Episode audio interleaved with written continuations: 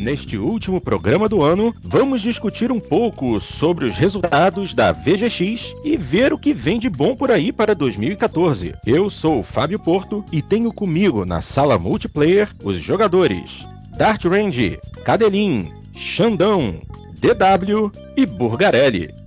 O Jogando Papo está carregando.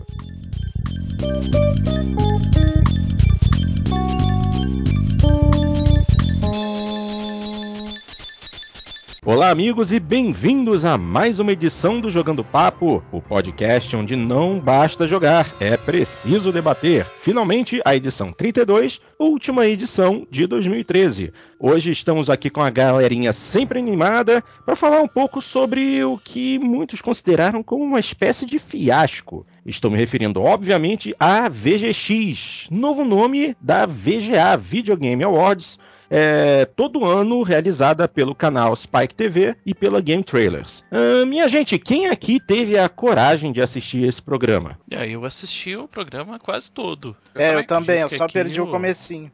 Mais ninguém? Vou, Só vocês dois? Vou, vou confessar que eu comecei a assistir o programa quando ele já estava perto do fim. E, e, eu fiquei me perguntando quando é que vai começar o programa, porque foi muito diferente das outras edições. É, ele, é, eles mudaram muito, né, o formato do que a gente estava acostumado. Exatamente. Inclusive essa modificação ocorreu porque primeiro a gente tem que lembrar um pouquinho do que era o Video Game Awards. A primeira edição foi em 2003, né? Já tem praticamente 10 anos. E a cada ano que se passava, a, a apresentação ficava com um teor cada vez mais hollywoodiano. É, muito do enfoque original em jogos foi se perdendo e dando-se mais valor a apresentações musicais, presença de atores, só trailers dos jogos. É, o, o enfoque mesmo em games estava cada vez menor. E isso estava incomodando muita gente. Então, decidiu-se criar criar esse novo formato mais longo, mais, uh, entre aspas, intimista, com algumas demos mais aprofundadas, mais estendidas, entrevistas e painéis com os criadores dos jogos.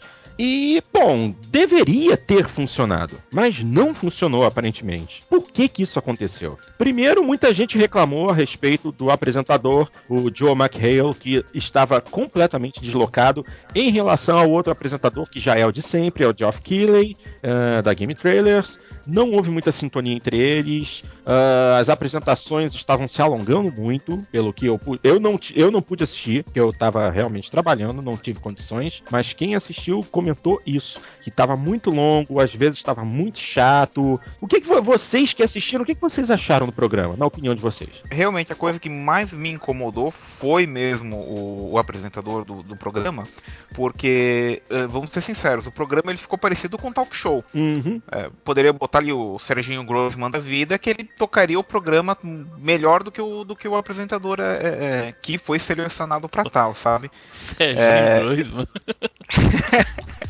Caramba!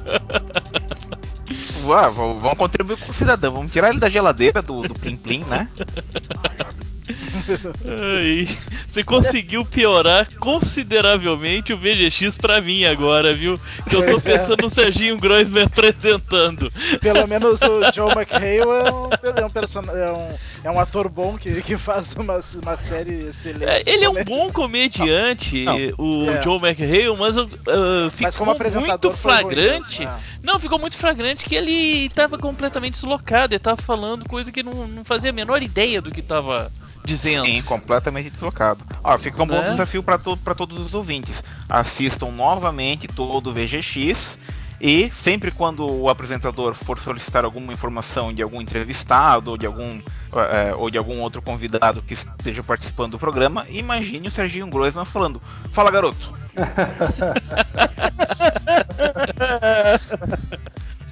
Bom, olha só, gente, esse, essa criatura, esse John McHale, sim, ele é comediante e o trabalho pelo qual ele é mais conhecido é como apresentador do programa The Soup, que passa no canal E! Entertainment que é um programa em que ele fica satirizando as estrelas do mundo do espetáculo. Ele faz até bem, né? Diga-se de passagem. É um programa assim engraçado, mas pô. É um programa verdade, muito divertido. Na verdade, eu, eu, eu acho que ele tá mais conhecido pelo community. É, pra, pra, mim ele só era conhecido pelo community. Eu nunca assisti esse programa. Ah, não, o The Super é muito legal, mas eu acho ele mais conhecido pelo community. É, mas ele já trabalha no The Soup há muito mais tempo.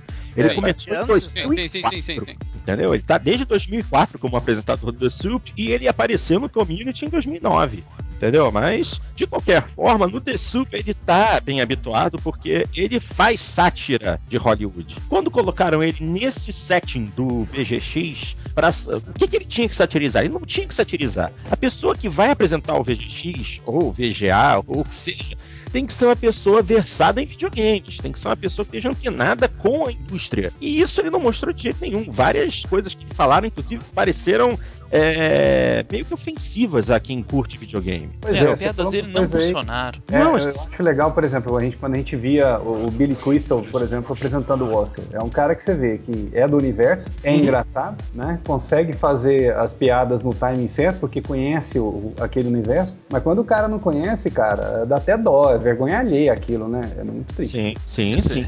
Você ficava vendo aí ele olhando para um lado, para o outro, assim, para onde eu vou correr, né? Exatamente. Essa foi a situação. Essa foi a situação. Mas sabe o... que o que, o que mais me incomodou no, no programa nem, nem foi isso, nem foi o apresentador, o apresentador estar tá deslocado. O formato em si me incomodou. Eu acho que uh, eles quiseram tirar que, aquela, aquele tipo de, de apresentação que é uma imitação do Oscar, né? Que todas as premiações seguem esse mesmo estilo. Uhum. Uh, para focar nos games e acabaram. Eu até li um artigo sobre isso. Uh, que acabaram meio que desrespeitando, assim, dizendo que é uma. Uh, dando a impressão de que é uma coisa menor que não, que não precisa de pompa, não precisa de, de, de tapete vermelho, que não, que, que, os, que os premiados não, não merecem um tratamento parecido que outras premiações. Ah, mas é. eu não concordo, não. Eu gostei é. do, do formato tá? É, e, eu, e é que a questão foi. Que ficou foi, parecendo um programa de bastidores, assim, não parecia uma é, premiação. Foi uma quebra de paradigma, né? Uhum. completamente de tudo que é que a gente conhece como premiação. E muitas vezes, quando você muda uma coisa tão radicalmente, a sensação que você tem é de não gostar, em primeiro lugar. Tanto que essa foi a minha impressão de não gostar. Assim, mas depois que você for vendo, eles deram muita ênfase na questão de jogos. Então, eles foram mais respeitosos com questão de jogo, com questão que a gente quer saber, com, do que mesmo ficar fazendo festa pra, pra entregar o prêmio, pra mostrar a gente. Coisa que no, no universo gamer, no universo geek, não, não é acho que poderia ter, eles poderiam ter encontrado um meio termo, eu acho. Ainda ter essa parte aí. É, eu, eu acho. Eu acredito que realmente faltou uma plateia, faltou um tapete vermelho, sabe? É, realmente fica com cara de algo que não. É, é, vamos, vamos falar, é talvez a premiação mais importante desse universo. Uhum. É, desse universo dos games, entendam, né? Pelo amor de Deus. E realmente ficou com um cara assim, tipo, aparece lá, lá depois da filmagem dos caras recebendo o prêmiozinho. Porra, é só isso? Fiz um baita de um jogo, trabalhei pra caramba durante o ano inteiro, fui premiado por Deus e o mundo e eu tô recebendo esse trocinho aqui e vocês vieram me entregar, nem me convidaram pra festa? É, é eu acho que nesse ponto, é, a crítica que, assim, que eu gostei mais a respeito do VGX foi publicada em vídeo pelo Bug2988, que muita gente conhece como Francis, o, o, o, geek, o nerd maluco que reclama de tudo sobre videogames. Mas é, ele publicou um vídeo a respeito da VGX comentando que realmente havia necessidade de uma mudança no formato, mas que não precisava ter sido uma mudança tão significativa. O que acontece é que o programa estava hollywoodiano demais. Isso não quer dizer que não haja necessidade de uma apresentação, de, de pompa e circunstância, porque a indústria dos jogos também é uma indústria muito grande. Ela hoje já é maior, inclusive, que a indústria do cinema. O que era necessário, sim, era um grande palco, muita gente, mas não necessariamente gente famosa. Gente, sim, do mundo dos jogos. Tentar transformar os artistas dos jogos, as equipes de desenvolvimento, nas estrelas. E não empurrar esse papel para é, eh, cantores convidados, artistas convidados, nada disso. É hora de começar a dar a real importância, o real valor para as equipes de desenvolvimento, para os programadores, para os artistas é, gráficos, Entendeu? Essa é a hora da, da VGX ganhar pompa e circunstância, sim, mas dar valor àqueles que realmente merecem. Aqueles... Pois é e, é, e, é, isso que eu acho que faltou, sabe? Você tem lá os prêmios técnicos do, do Oscar, lá por efeitos especiais, sempre tem lá um representante da equipe que participou do, do, do, do, processo lá para uhum. receber o prêmio. Sim. Poderiam ter convidado lá os, é, alguns candidatos para ir, sei lá, você quer convidar um grande nome para dar impacto a uma apresentação da VGX? Vamos lá. Ah, o, o, o, por exemplo, melhor jogo de tiro. Quem vai fazer a apresentação? Cliff B. Melhor não, jogo. Não, não é questão da apresentação. É a questão dos premiados mesmo. Tipo, ah, quem são os finalistas? Vá, teve... chama lá o diretor do jogo do Call of Duty, o diretor do Battlefield, e vão receber lá o prêmio. Sim. O apresentador, ele. Mas, é, mas ele... o que eu tô dizendo é que, é, já que a gente vai dar valor a quem é dos games, vamos botar as cabeças dos games. Vamos botar gente que é grande na indústria pra dar o prêmio para aquela pessoa que tá crescendo na indústria, entendeu? Não, Sim, não... mas aí a gente aí a gente vem um pouco ao contrário do, daquela outra situação. Tipo, botar um cara que sabe ser apresentador falando de alguma coisa que o cara não, não entende bulhufas, e botar alguém que entende amplamente daquele assunto, mas que tem experiência zero, às vezes, de falar em público. Hum, isso, isso aí é, é, é, caso a caso, né, Borga? Claro, é relativo, é relativo, né? Relativo. Isso mesmo, por isso mesmo que eu falei. Por exemplo, é, para apresentar melhor jogo de tiro do ano de 2013. Não, 2013 não. Vamos, vamos pensar para frente. Melhor jogo de tiro de 2014. É, pô, acho que Cliff B teria condição de apresentar, afinal de contas, ele é o criador de Gears of War. Ah, mas ele já saiu dessa indústria tem tempo. Não, não, já, não. Já se... não, não, ele foi pro. Ele saiu da, da Epic. O Cliff B não, ele... já não, não, não representa mais nada aí pra jogo de tiro em, em primeira pessoa. Mas é o medalhão, né? O jogo dele que vem aí. Hoje é um merdalhão, né? Não, ele, ele tá fazendo um jogo, ele não tá fora da indústria. Né? Não, mas ele, ele tá agora só com a questão de jogos casuais, jogos pra, pra mobile. Não, ele tá criando agora um jogo que ele tá dizendo que vai ser o melhor jogo de tiro em primeira pessoa de todos os tempos.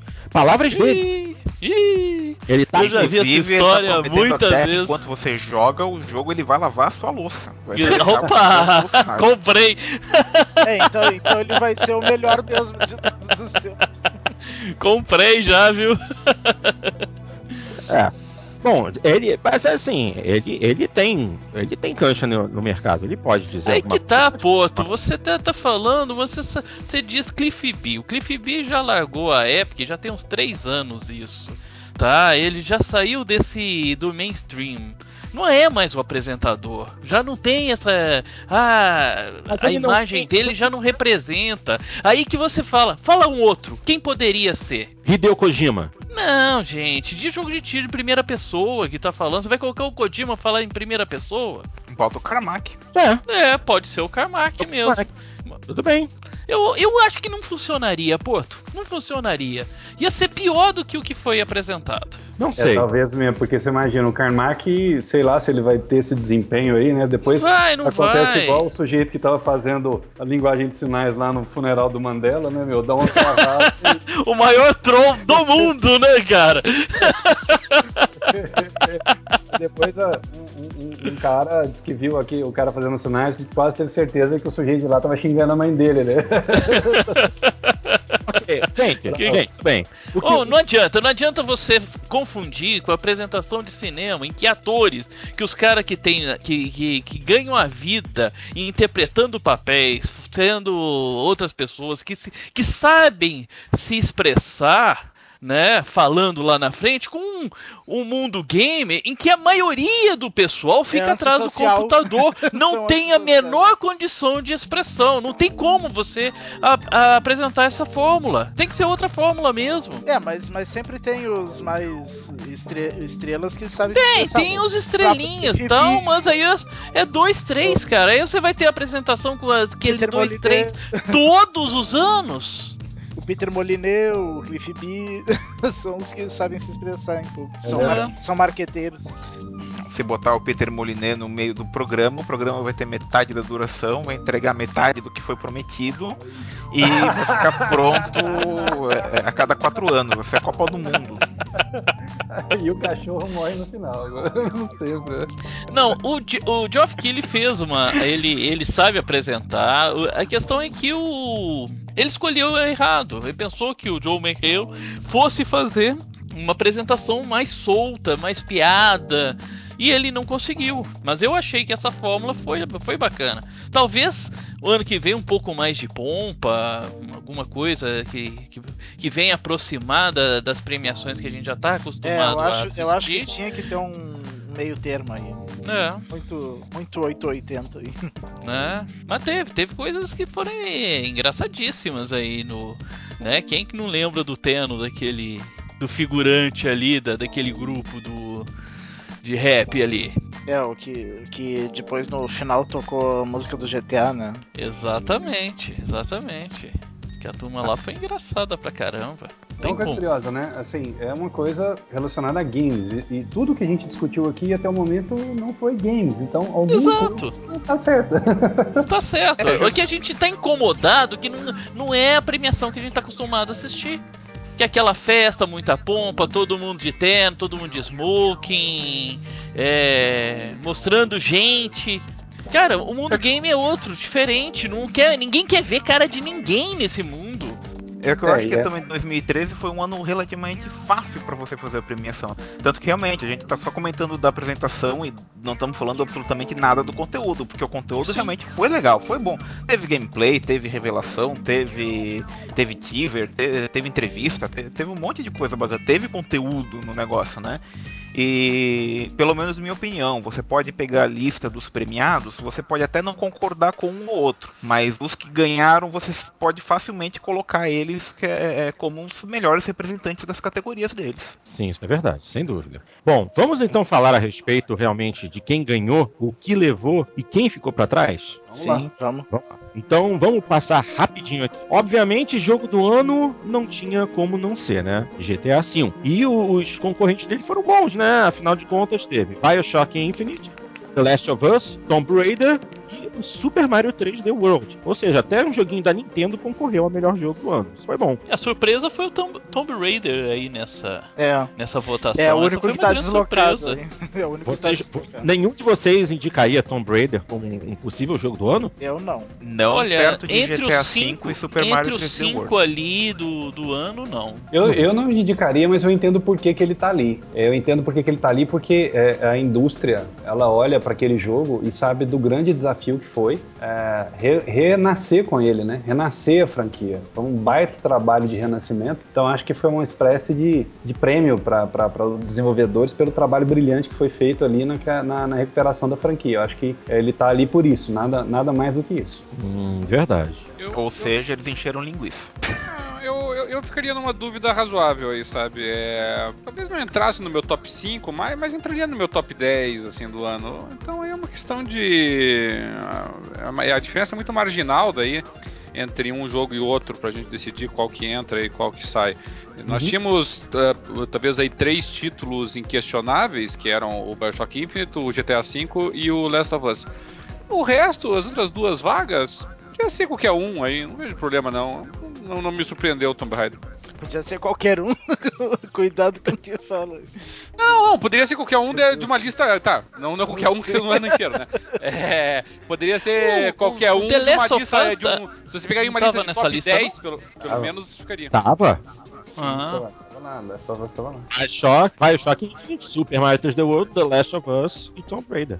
Essa... Olha, vocês, é, vocês podem me xingar, top 10, você, qualquer um dos, dos outros 7 numa lista de top 10 poderia pegar essas duas vagas ali, no meu entender. Fala, Burga.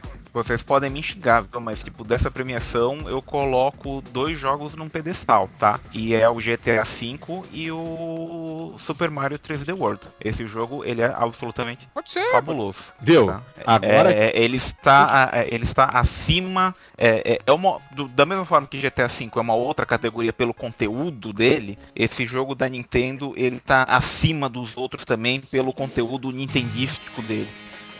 Ou seja, ele é uma ode para aqueles que realmente são fãs da Nintendo. É, ele nos lembra por que, que é uma merda que a Nintendo insiste em fazer esse videogame vagabundo e não lança o jogo deles pro videogame de verdade. É, o que, o que ferra a Nintendo exatamente é o hardware dela, né? É.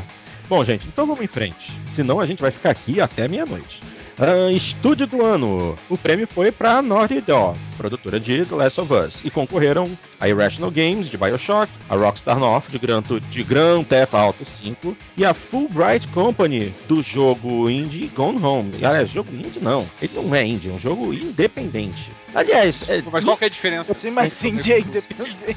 É, é, não, eu acho que é, indie é abreviação, é como se fosse abreviação só. É apenas abreviação. Há, não há nenhuma, não há nenhuma diferença entre os dois termos. Eu acredito que haja alguma diferença sim. Não, não é igual. Pra mim não. Não, não, é exatamente então, a mesma coisa. Então, então vamos lá, de novo. Ô, não vai cortar isso não, meu amigo. Agora já foi. Não vai cortar não. Então, tá certo. Então, é, Tá, então. É, okay. que é um produtor de jogo indie. Não, não, Uh, personagem do ano. Essa eu acho interessante, porque eu acredito que a maioria aqui, como personagem do ano, votaria no Trevor, do GTA V. Eu, eu só queria fazer um comentário com uh, a premiação de estúdio. Por quê? Isso daí foi, na verdade, um, uma premiação de consolação pro The Last of Us, né? É, pra não dar pra Rockstar e fechar o pacote é, É, porque, ah, porque teoricamente seria bem mais lógico dar pra Rockstar, que foi o que fez o jogo do ano, né? Ah, mas eu achei, eu achei bacana porque a Naughty Dog já tava merecendo esse prêmio já há algum é. tempo, viu? Mas ela não ganhou com algum dos Uncharted? Uncharted 2? Não, acho que não. Ah, mas eu não, eu não, vejo sentido no raciocínio que eles usaram também, entendeu? É, é foi, você, foi, você, A única justificativa foi pra, pra você... porque, porque ele também merecia. É, só por causa disso. Porque é a única razão pela qual você vai dar pra, uma, pra um estúdio que não ganhou o melhor jogo do ano o título de melhor estúdio do ano é porque então ele lançou dois, três títulos de altíssima qualidade no ano. Mas, na verdade, nós não só isso. A, a Rockstar com um, e a Naughty Dog com um. Então, um parece só. que é óbvio é. relação. É, mas não, não, só isso, né? Acredito que eles levam em, em consideração também que eles entregaram um produto muito bom, muito, muito bom com talvez o que? Uma fração dos recursos financeiros e, e, humanos que a Rockstar tem à disposição. Hum, hum, sei não. né? É, vamos falar assim, tipo, como é que, você, como é que vamos, vamos falar em Fórmula 1. vamos falar, da, vamos, da pensar assim em Fórmula 1. Você tem lá a Red Bull, campeã de construtores com orçamento de 300 milhões de dólares. Foi lá a Caterham da vida foi vice-campeã, 20 pontos a menos que a Red Bull com um orçamento de 40 milhões de dólares a melhor equipe do ano foi a Caterham. É, é que eu acho que nesse caso você não está comparando Caterham com o Red Bull, você está comparando o Ferrari com o McLaren, então. É porque são, o orçamento não deve ter sido pequeno também. Vai lá que seja uh, um terço do orçamento, uh, um quarto. Por esse raciocínio eu teria entendido que a Fulbright tivesse ganho, entendeu? Fazer o Gone Home com três pessoas, como eles fizeram, realmente é espetacular. Ah, sim, faz sim, sentido. Claro, claro. Faz sentido, faz sentido. Ok, gente, então vamos dar continuidade. Uh, voltando, voltando à surpresa de personagem do ano. Como eu havia comentado, eu acho que a maioria aqui concorda comigo que esse prêmio deveria de ir pro Trevor, de GTA V, que foi realmente um personagem que marcou muito. Que... É, mas o marcou, mas o, o Trevor é uma grande crítica à sociedade norte-americana, né? Sem dúvida. Por é, isso. Então, uma premiação ali, eu acho, acho que seria difícil. Apesar da gente ter gostado muito do, do personagem, um personagem extremamente carismático, é, mas eu não acreditaria em premiação dele ali, né? Nessa uhum. premiação. E por isso mesmo que o prêmio foi é, para os gêmeos Lutez de Bioshock Infinite. E concorreram Lara Croft, o Trevor Phillips e os irmãos Nai e Nia de Brothers A Tale of Two Sons que são muito legais, pessoal. Mas aí vamos lembrar que foi, essa foi uma premiação do público, né? Não foi uma premiação técnica da, da do pessoal da Spike TV. A votação do, do melhor personagem foi feita por votação pela internet. Mas é do é. público, então eu achei mais surpreendente ainda o Trevor não ter, jogo, não ter ganhado. É, eu achei. Eu, tá, não, o público talvez... que votou é qual público? Americano. É, de Carola, né? exatamente, é. exatamente. O Trevor, ele, eu garanto para você que se você for fazer qualquer pesquisa, você vai ver que ele foi muito melhor recebido fora dos Estados Unidos do que dentro dos Estados Unidos.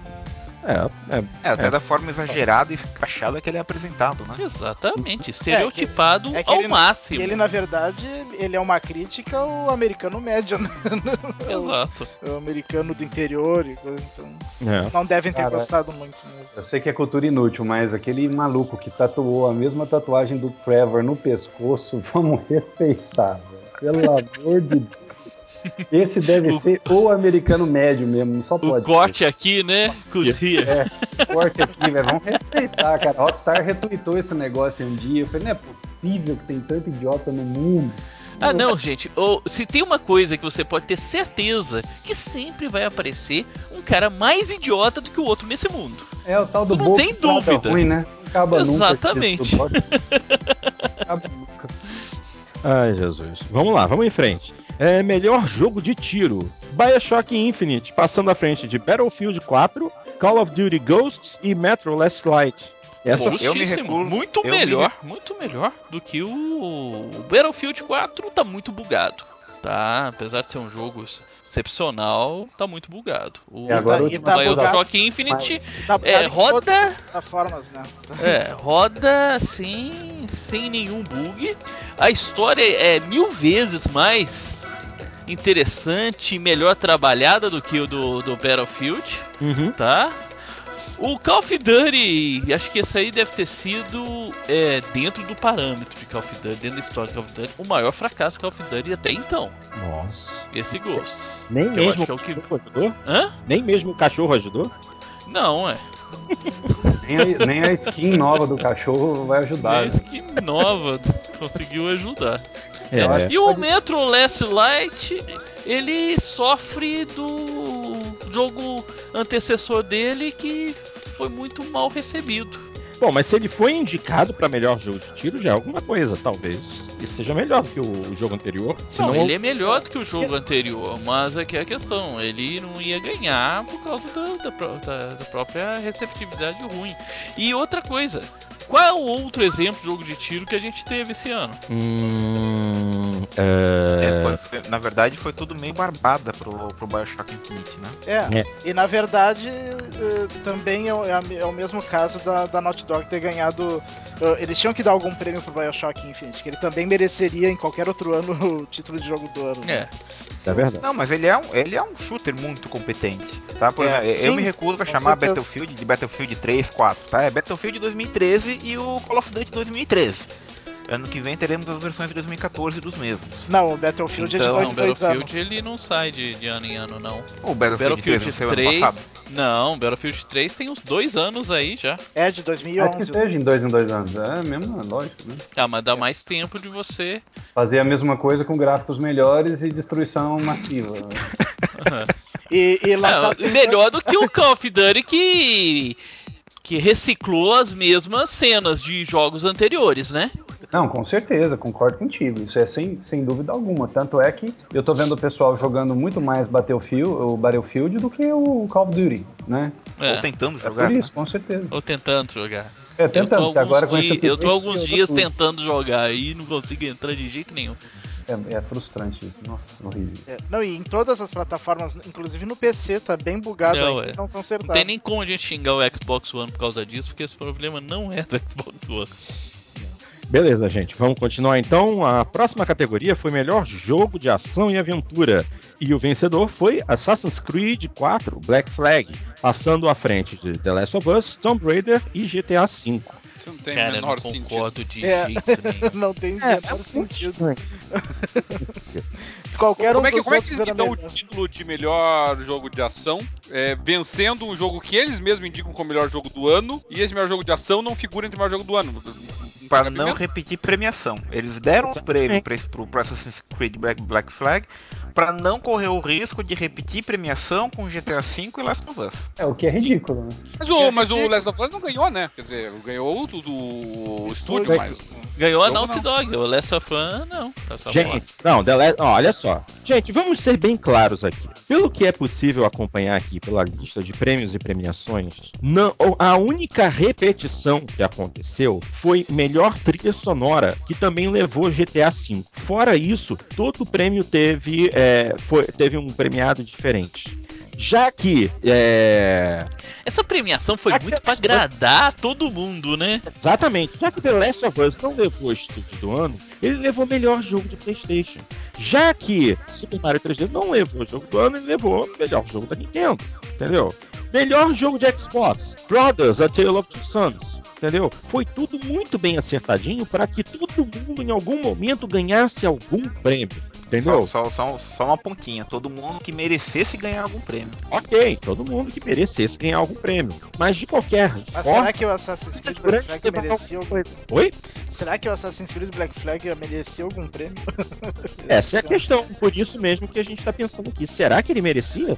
Bom, vamos é, é muito mais do mesmo que a gente já estava acostumado, né? Não tem muita novidade. Eu tô jogando ele, não tem muito assim de Mas novidade. É que, de... de história. A história dele tá melhor que o 3, que todo mundo tanto reclama. Olha, cara, a história do 3 é uma história interessante, só que o problema do 3 é que colocaram tanta coisa pro índio fazer que ele ficou chato. Mas a história é extremamente interessante, a história por trás da da da independência americana, né? Uma história rica. Nesse aí, agora, coloca uma história anterior, é, é do, do avô do, do, do índio lá, do Connor, e questão de pedir piratas. Né? Então a história é interessante. É, os jogos Assassin's Creed sempre tiveram um background muito bom histórico e sempre souberam é, contar a história deles aproveitando muita, muitos fatos reais. Isso uhum. é muito legal, né? Então questão de história é muito bom. O problema é a questão é a jogabilidade que não evoluiu, é a mesma que a gente já está acostumado de outras, tá? Desde o Assassin's Creed é, Brotherhood, que, né, que eu acho que foi a maior evolução dessa jogabilidade, o, tudo que veio depois foi a repetição, tentativas aqui e ali de tentar mudar alguma coisa, mas não, a, a mesma fórmula que deu certo é a que tem que continuar, é o que está continuando. Então não, não, não, sei, não acho que não seria, não acho que seria o jogo para dizer, o jogo de, de ação do ano. Pois bem, vamos dar continuidade então, porque ainda tem muita coisa para falar. Uh, em seguida, melhor jogo de esportes ficou com NBA 2K14 2K14, que ficou na frente de FIFA 14, MLB 13 The Show e o NHL 14. Jogo de esporte aqui eu acho que pouca gente pode comentar além de FIFA 14, né? É.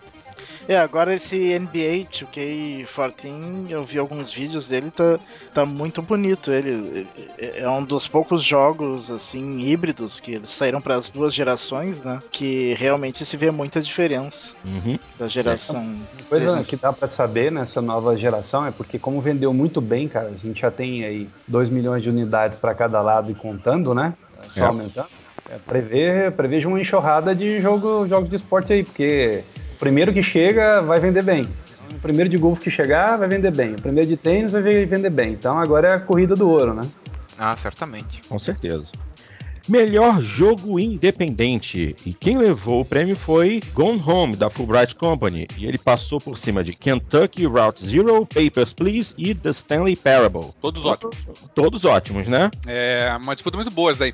Eu, eu gostei, o Gone Home é legal. Ele, ele quase não é um jogo mais, né? Porque você é basicamente uma história interativa, você interage ali com o ambiente para solucionar alguns poucos quebra-cabeças que tem no desenrolar da história, uhum. mas é muito bem feitinho, troço muito bem, bem amarrado. O Stanley Parable é ótimo também, é, é menos revolucionário do que ele, do que ele se vende, mas muito interessante. Também num, num formato parecido com o One Home, né? Você até tem ali, você pode, digamos assim, você pode morrer no jogo e tal, então tem alguns componentes de desafio, mas é, mas basicamente é, também é mera interatividade com ambiente 3D. O, o, Papers, Please, que é aquele jogo que a gente comentou aqui em, sim, sim. em épocas passadas, né? Que é aquele jogo lá que você é, é, inspetor alfandegário, aliás, mais do que isso, é, faz parte do controle de imigração do país. E basicamente o jogo é só isso: você controlar a imigração analisando os documentos, mas ele é muito interessante a forma como ele desenvolve. Então, todos eles jogos muito bacanas, assim. Eu achei que o, o Gone Home, pelo fato de ser mais talvez politicamente correto deles aí, né? Abordando um tema mais mais, mais atual, mais moderninho, talvez por isso tenha levado o prêmio. É, o, o, único desses que eu, que eu joguei foi o Gone, Gone Home e gostei bastante. Apesar de ter me frustrado um pouco com o final, mas, mas o jogo é bem legal mesmo. Beleza. Melhor RPG e o prêmio foi para Nino Kuni, Wrath of the White Witch. Esse daí realmente mereceu. O, a concorrência foi forte, porque teve o Final Fantasy XIV, Realm Reborn, Fire Emblem Awakening e o excelente também Pokémon X e Y. Mas eu acho que. A concorrência é um lixo. Ah, não, não. É, eu, eu ia falar justamente isso. A concorrência é fraquíssima. Não, não, não. Pelo Fra... amor de Deus. Tirando Pokémon X e Y, o resto é de cortar os pulsos. Ah, sim. Tudo bem, tudo bem. Aí tudo bem. Tira o Pokémon XY da jogada, porque esse, esse Pokémon é o melhor Pokémon de todos os tempos e tá muito divertido. É um, é um RPG divertido de se jogar. Mas eu sou obrigado a concordar que Nino Kuni realmente é uma obra de arte. É uma obra de arte. Não figura nem no meu top Verdade, 10. verdade. Então, então, e você teve a oportunidade de jogar? Aqui, aberto na minha frente, inclusive. Nossa, cara. Nino Kuni é marav absolutamente maravilhoso. É um, é um, eu, não, é um eu, não terminei, eu não terminei ele ainda, mas acho muito improvável que no decorrer do jogo aí vai mudar a minha opinião a respeito disso. Ok, tudo bem. Na, na verdade, até entre os JRPGs eu coloco ele atrás do Eternal Sonata. Hum, nossa. Ok, vamos em frente. Melhor jogo de luta. Ganhou Injustice, Gods Among Us. Ficou à frente de Dive Kick, Killer Instinct e Tekken Revolution. Fácil. merecido, merecido. Só... tinha que ganhar mesmo. Ele Olha, só Killer Instinct que era um, um, uma concorrência de verdade aí. Sim, Mas sim. peca pela falta de conteúdo. Exatamente, exatamente. Ele consegue colocar uma história razoável, né? Um background para aqueles lutadores, consegue colocar os jogadores bem equilibrados, né? É, é. Um, é, um, jogo muito bom. O pessoal é da NetherRealm, né? Já que faz o Mortal Kombat. Então eles sabem fazer jogos de luta. Exatamente. Em frente e melhor jogo de corrida. Levou Forza Motorsport 5 à frente de Fórmula 1 2013, Grid 2 e Need for Speed Rivals. Isso porque a premiação foi antes do lançamento do GT, no Gran Turismo 6, né? Uh, é ou não é, Porto? Eu acredito que não. Por mais que Gran Turismo 6 seja sensacional, ele ainda tem muita coisa que é simplesmente Gran Turismo 5 nele. É um jogo excelente, isso eu posso garantir. Tá, mas o Forza 5 ele é muito Forza 4 também.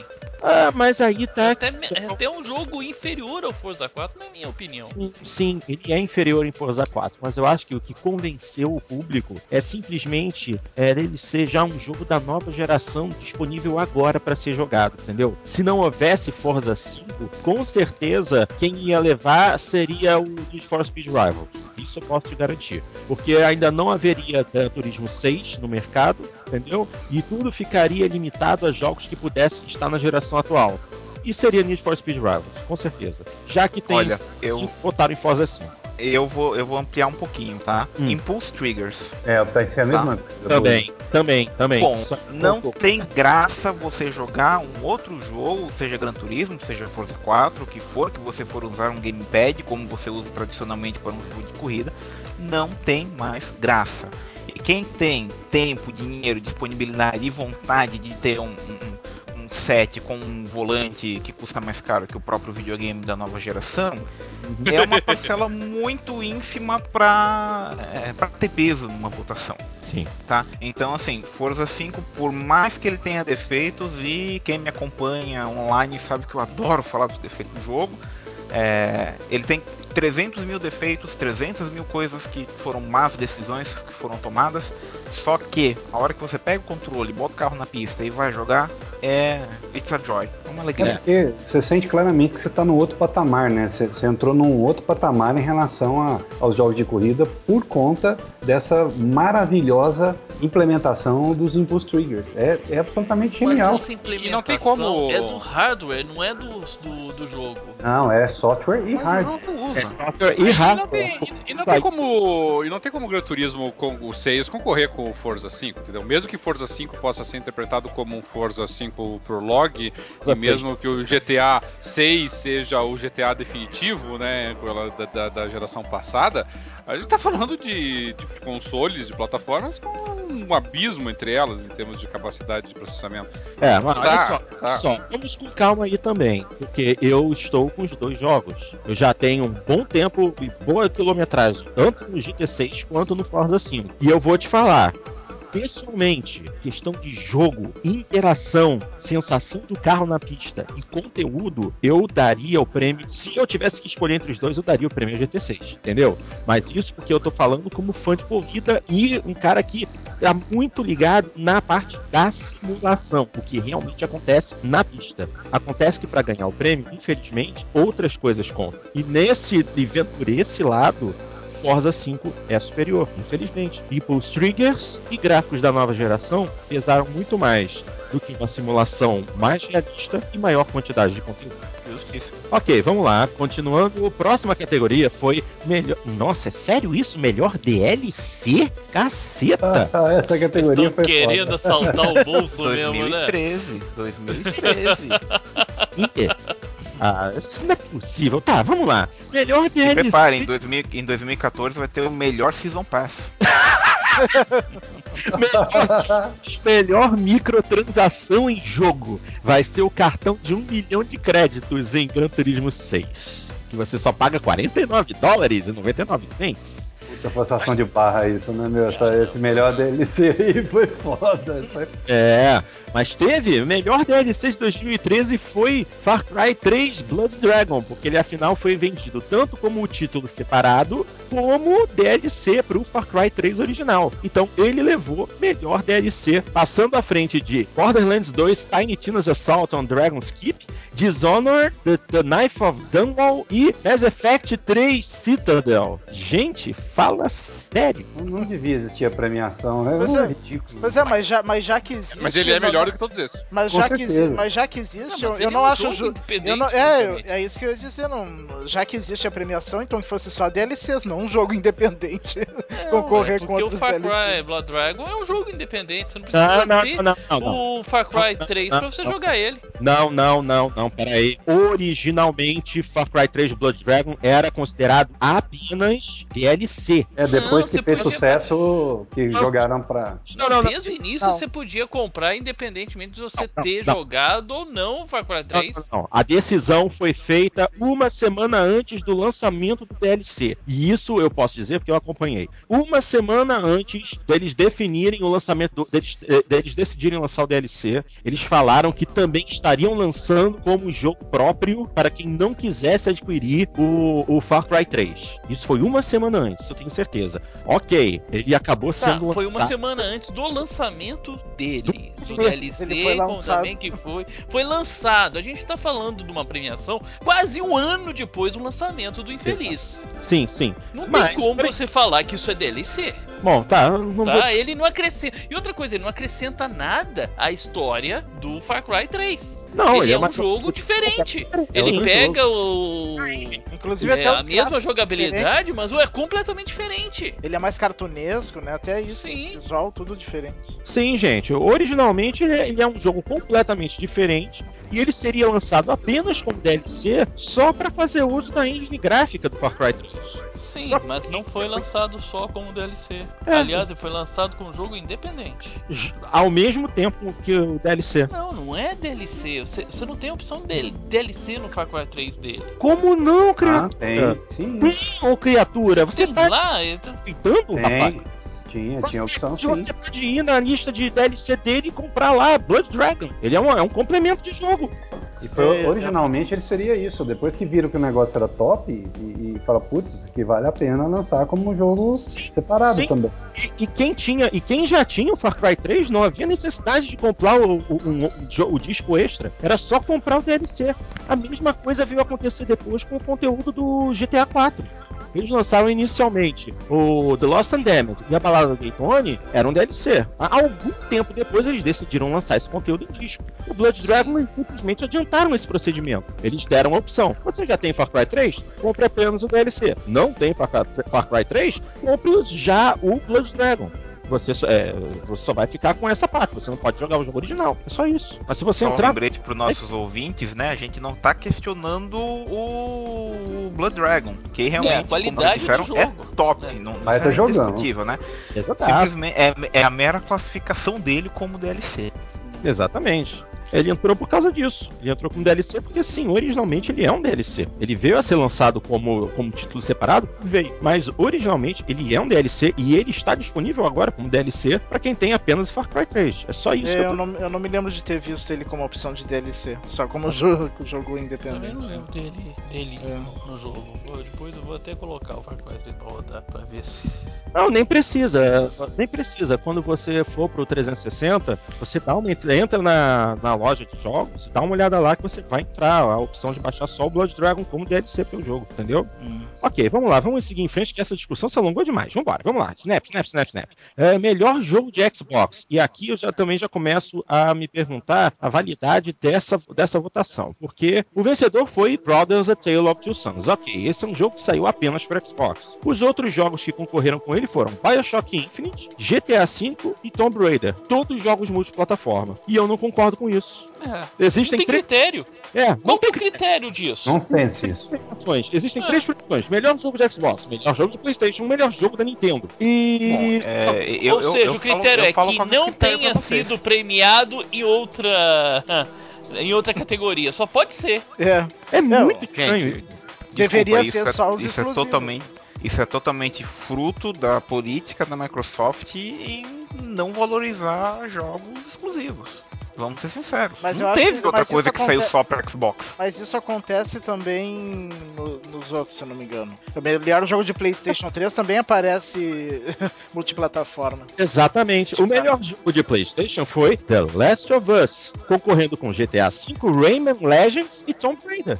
O único, a, única, a, única premiação que realmente aqui é, vale a, a, a, história é o melhor jogo para Nintendo, para plataforma Nintendo. Venceu Super Mario. Não teve discussão, né, cara? 6, Rayman Legends, mais ou menos, que essa aí é multiplataforma, e The Wonderful 101, que é só pra Nintendo Wii U. É, é, é, porque, é porque o Nintendo Wii U praticamente só tem jogos da Nintendo, então. os que saem multiplataforma são, são capados, são. Não, nem capados, mas são jogos que, no caso, não dependem de um hardware tão poderoso. E é até um jogo um pouco mais casual, não um jogo tão hardcore. É o caso de Rayman Legends, que tá aqui como concorrente para melhor jogo do Nintendo, e ele é um jogo multiplataforma. Até, até saem alguns multiplataforma hardcore, uh, mas geralmente sem o modo multiplayer ou alguma coisa faltando, tipo o último Batman, né? Uhum, certo. Melhor jogo para PC. Gone Home. Legal. Gone Home levou melhor para PC à frente de Battlefield 4, Papers, Please e, e The Stanley Parable. Ou seja, o único grande jogo indicado aqui, grande que eu digo de grande empresa, foi Battlefield. Os outros todos são jogos indie. Verdade. Interessante. Bom, uh, melhor jogo para console handheld. Uh, assim, eu, eu até eu achei a premiação justa, mas eu até contestaria um pouquinho, porque o prêmio foi para The Legend of Zelda: A Link Between Worlds. Concorreu contra Animal Crossing New Leaf, Pokémon XY e Tearaway, que é do PS Vita. Eu acho The Legend of Zelda um excelente jogo. Ele usa, é, ele evoca ao, ao Legend of Zelda original do Nintendinho, só que eu, como opção, eu acho que seria Tearaway, porque embora o PlayStation Vita não seja um grande console em questão de vendas, Tearaway realmente é um joguinho revolucionário. Eu tive a oportunidade de experimentar um pouquinho e eu fiquei extremamente surpreso. É, eu não sei, com, uh, portáteis não, não tenho nenhum, então não, não pude experimentar nenhum desses. Ok, sem problema. Uh, melhor jogo casual. Uh, Animal Crossing New Leaf, concorrendo contra Disney Infinity, Plants vs Zombies 2 e Skylanders Swap Force. É, concordo. Animal, Animal é, Crossing é Skylanders de casual é só para quem tem seis dígitos na conta bancária, né? Uhum. Disney Infinity, mesma coisa. Mesmíssima coisa. Você vai ter, você tem que comprar, tem que comprar os personagens de plástico para botar naquela plataforminha para poder botar o personagem dentro do jogo e vai gastando dinheiro. Tá, é casual, mas pô, depende de ter uma grana. Animal Crossing não. É um cartuchinho, seu 3DS, e vamos lá. E o joguinho é engraçado pra caramba. Aí é interessante, porque a gente teve melhor handheld e também tem melhor jogo mobile. E melhor jogo mobile foi Plants vs Zombies 2 It's About Time, concorrendo com Angry Birds Star Wars, Infinity Blade 3, jogaço, e Ridiculous Fishing. É, eu, eu, eu gostei mais do Angry Birds uh, Star Wars que o, o Plants vs Zombies 2 uh, veio naquele modelo free to play, bem chatinho. Não, não gostei muito. O Infinity Blade 3 tá bonito, mas tá bonito. Parece que você tá jogando um jogo de Xbox 360 na telinha do celular. Tá muito legal, muito legal mesmo. Mas é. Eu vou me abster de comentários nessa categoria porque eu só tô jogando Ridiculous Fishing ultimamente. é, esse eu nunca joguei. não, não conheço. É, melhor ator vocal, ou seja, a melhor voz em jogo, voz masculina. É Troy Baker, fazendo o papel de Joel em The Last of Us. Concorreu contra ele mesmo, mas fazendo o papel de Booker the Witch em Bioshock Infinite. Concorreu também com Steve Nog, que é a voz de Trevor Phillips em GTA V. E contra William Dafoe em Beyond Two Souls. É, é, nem ter sido indicado. Hã? Julian Defonte nem ter sido indicado nessa categoria ainda. Tá muito canastrão no, no, no Last of no, no Beyond Two Souls. No Beyond Two Souls. Mas William Dafoe... Às vezes o personagem exige que ele seja canastrão. Não, não, não, não, não. William Dafoe é um ótimo intérprete do William Dafoe, entendeu? Ele não sabe fazer outra coisa. ele é verdade, cara. Ele é o melhor intérprete do William Dafoe que tem. É ele. cara, é tem como você premiar o William Defoe pra ser ele mesmo. no jogo é ele. Eu, eu achei é os dois muito. É eu achei, personagem. Eu achei os dois muito fraquinhos. Eu achei tanto a interpretação do William Defoe quanto a interpretação da, da guriazinha ali, a Oh, caramba, dando, dando Page.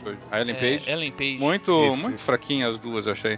Ah, até até foi, foi, curioso porque quando saiu o Last of Us, a própria Ellen Page veio reclamar que a personagem do Last of Us foi feita meio que a semelhança da Ellen Page, o que é verdade. E... É, isso aí foi mesmo, não tem dúvida nenhuma, não. Mas a atriz que faz a, a voz da guriazinha no Last of Us tá melhor do que a Ellen Page no Soul. Tá, tá melhor sim. É. E inclusive foi ela que venceu a melhor voz feminina foi a Ashley Johnson, fazendo o papel de Ellie em The Last of Us. Exatamente. Quem, quem, assim, não consegue lembrar quem que é o rosto dela, ela é aquela garçonete que o Capitão América salva no filme Os Vingadores. Hum, bem lembrado, hein? Bem lembrado. E ela venceu passando por cima da Courtney Draper, que foi a Elizabeth, de Bioshock Infinite, Camila Luddington, que fez o papel de Lara Croft, e, claro, da Ellen Page em Beyond Souls. Agora, a melhor trilha sonora, eu acho que essa daqui também não havia necessidade nem de ver concorrência, né? GTA V arrebentou. A trilha é simplesmente sensacional. Não é uma trilha original, mas a seleção, eu particularmente achei excelente. E a trilha de GTA V passou por cima de Bioshock Infinite, Nino Kuni e The Last of Us. É, é complicado premiar um, uma obra que ela não é original quando ela está concorrendo com obras puramente originais, né? Mas uh, o trabalho da Rockstar em selecionar essas músicas, colocar ela dentro do contexto do jogo é e é tem alguma e tem algumas músicas originais também, né? Não tem só licenciado. Ah, é sim. Parte licenciada. três em 200 músicas. É. É, estatisticamente relevante, como diriam os matemáticos. É. Exatamente. Uh, também, pra, só para encerrar, os dois, as duas últimas premiações foram Melhor Canção em um Jogo, e a vencedora foi Will the Circle Be Unbroken, foi cantada pela Courtney Draper e pelo Troy Baker em Bioshock Infinite. Muito legal, muito boa essa música, muito legal mesmo. Uhum. Essa música passou por cima de ADHD do Kendrick Lamar, que é da trilha de GTA V, é, Sleepwalking da The Chain Gang of 1974, também de GTA V, e Survival do Eminem, que faz parte da trilha de Call of Duty Ghosts ok? Jogo mais antecipado. Daqui a pouco a gente vai falar sobre o que a gente espera de 2014, que foi apresentado na VGX. Mas jogos mais antecipados que foram anunciados antes da VGX e entraram nesta votação. South Park The Stick of Truth, Destiny, Watch Dogs e The Witcher 3. Todos esses jogos ficaram para trás, porque o vencedor foi Titanfall. É, é, eu fiquei surpreso. eu também, também fiquei surpreso também. Eu acho que o pessoal tá apostando demais no Titanfall e ele não vai entregar isso tudo que tá prometendo. Eu acho que vai ser uma bomba. Não, eu, não, eu acho que vai ser bom. Eu acho que vai acho ser não. legal. Mas, uh, mas uh, Mas eu, eu fiquei surpreso pela votação, né? Eu, eu achei que o público americano não estava tão esperando assim Titanfall e estivesse esperando mais o Destiny, por exemplo. Uhum. Ah, eles estão esperando muito mais até do que o Destiny. O Titanfall já tinha sido anunciado junto com o Destiny lá no, na, na E3 e o, o Titanfall foi o recordista de premiações na, na, na E3. Nunca teve um jogo que recebeu tantas premiações quanto o, o Titanfall. É, pode ser que seja, seja premiaram o trailer, né? O pessoal tá premiando o trailer. É, não, é, mas, mas foi isso. É porque daí, mas na E3 é isso, né? Na E3 é você premia, você premia anúncios, né? Você premia o marketing, né? Qual é o melhor mar marketing? É, eu, eu acho que o, eu, eu, acho que vai ser bom. Pode, pode ser que não seja revolucionário, pode ser que seja até um pouquinho mais do mesmo, hein? Mas eu, eu, eu acho que vai ser bom o jogo, sim. Tudo que eu vi até agora eu achei bem equilibrado, todas as propostas deles ali. Os gráficos estão muito bonitos. Vai ser lançado pelas duas plataformas, tanto o 360 quanto o Xbox One, que vai ser interessante. Ah, vai ser interessante até para tentar traçar um paralelo, né, entre a, o desempenho do mesmo jogo numa plataforma antiga, numa plataforma mais nova. Eu acho que vai ser interessante. É, vamos ver, vamos ver.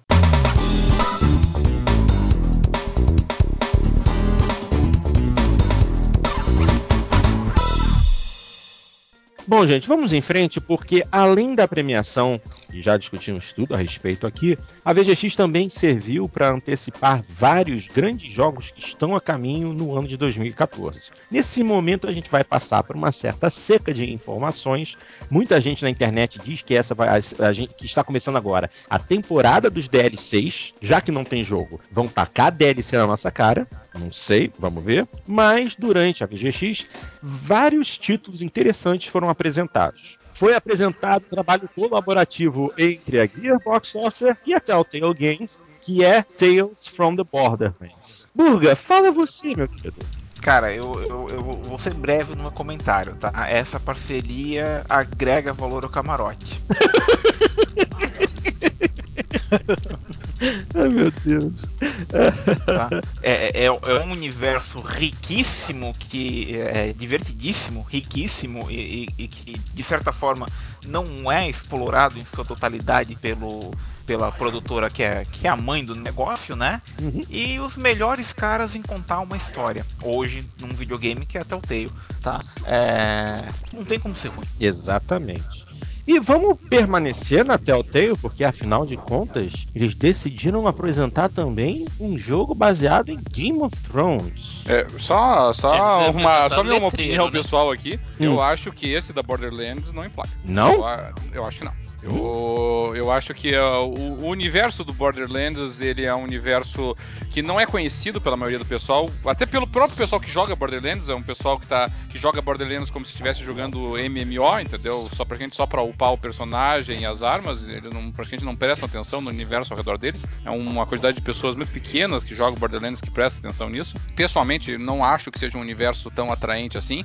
É um universo que é mais atraente, mais pelo aspecto uh, quase cômico dele, cartunesco, que toda vez que a Telltale tentou uh, se utilizar no, na, na engine dele, desse tipo de universo, como ela fez com é, De Volta para o Futuro, por exemplo. Ficaram jogos bons, mas. Ou até o, o Monkey Ficaram jogos bons, mas que não, não emplacaram comercialmente. Então eu, eu tenho uma certa dúvida, sabe? E ao mesmo tempo em que a mesma empresa está lançando aí sim jogos que são arrasa quarteirão, como o Walking Dead e como o próximo que a gente vai falar, que vai ser o Game of Thrones, dois jogos. Um deles nós já sabemos que eles sabem fazer, né? E um segundo que se encaixa muito bem naquilo que a Telltale faz, né? Que é tratar de temas tabu, que é tratar de temas adultos, né? E o Game of Thrones é recheado disso pra Telltale explorar. Uh, não sei, não sei. Eu tô, tô desconfiado Só, que esse daí, Borderlands aí, vai aí tem, tem um ponto, né? A Telltale ela tem muito mais trabalhos cômicos do que trabalhos sérios. Sim, e os trabalhos cômicos deles. Dela, Sim. É, trabalho sério você tem ali é, o. Meu Deus, o jogo dos mortos-vivos lá, como é que é o nome daquela ah, Walking Dead e o, o Walking Dead, o, e antes, é, e, antes Wolf disso, Among Us. É, e antes disso o do. O, né, do CSI, é do. Como é que é o nome lá? É. Caramba, o nome. Aquele. É, que é um seriado policial da TV lá, que é Crime Scene Investigate. Não, não, se é CSI. É o. NCIS? Não. Eu, é, eu não sei se é NCIS, se é o. Se é o Blue, Boston Blue, é parecido. Mas eles têm um que é sobre isso, mas eu nunca joguei ele. Mas o. Mas o, o jogo. Eu gostei, eu gostei do Monkey E esse último The Wolf Among Us não é também? É, esse sim, sim. O Wolf Among Us é bastante adulto, né? Que daí é inspirado no Fable, né? Mas. Ele tem, um, ele tem umas pitadas de humor também, sabe? Mas não é o, o tipo de humor que tem no, no Sam Max, que tem no é, Wallace Gromit. Uhum. É, eu, eu, diria assim, a exceção para Telltale é fazer o tema sério. O lance deles mesmo é a, é a comédia. É, mas, o, é. o mas, mas sempre foi secundário em termos é, comerciais os títulos deles. É... Sim, mas, é, mas aí a gente tem que ver também o que que seria o blockbuster para eles. Não tem pretensão de vender 7 milhões de unidades, 5 milhões de unidades. A gente não sabe qual é o plano de negócio deles. O que a gente sabe é que não vai vender como, sei lá, como um Call of Duty, que é o que a gente tem por medida de desempenho comercial de um jogo.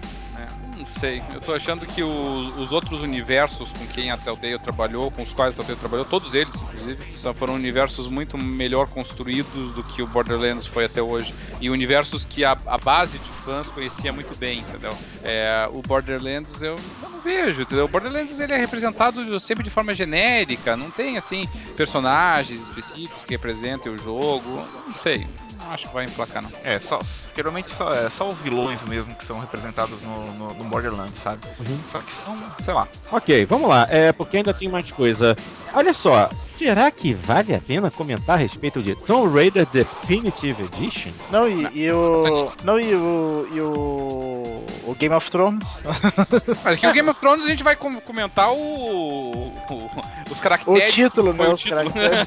a, ponte, a ponte usada foi. Não, mas. É, foi só mas... a confirmação de que a Telltale tá trabalhando é. um título. É, e esse é, o e esse é o título que eu mais espero dela.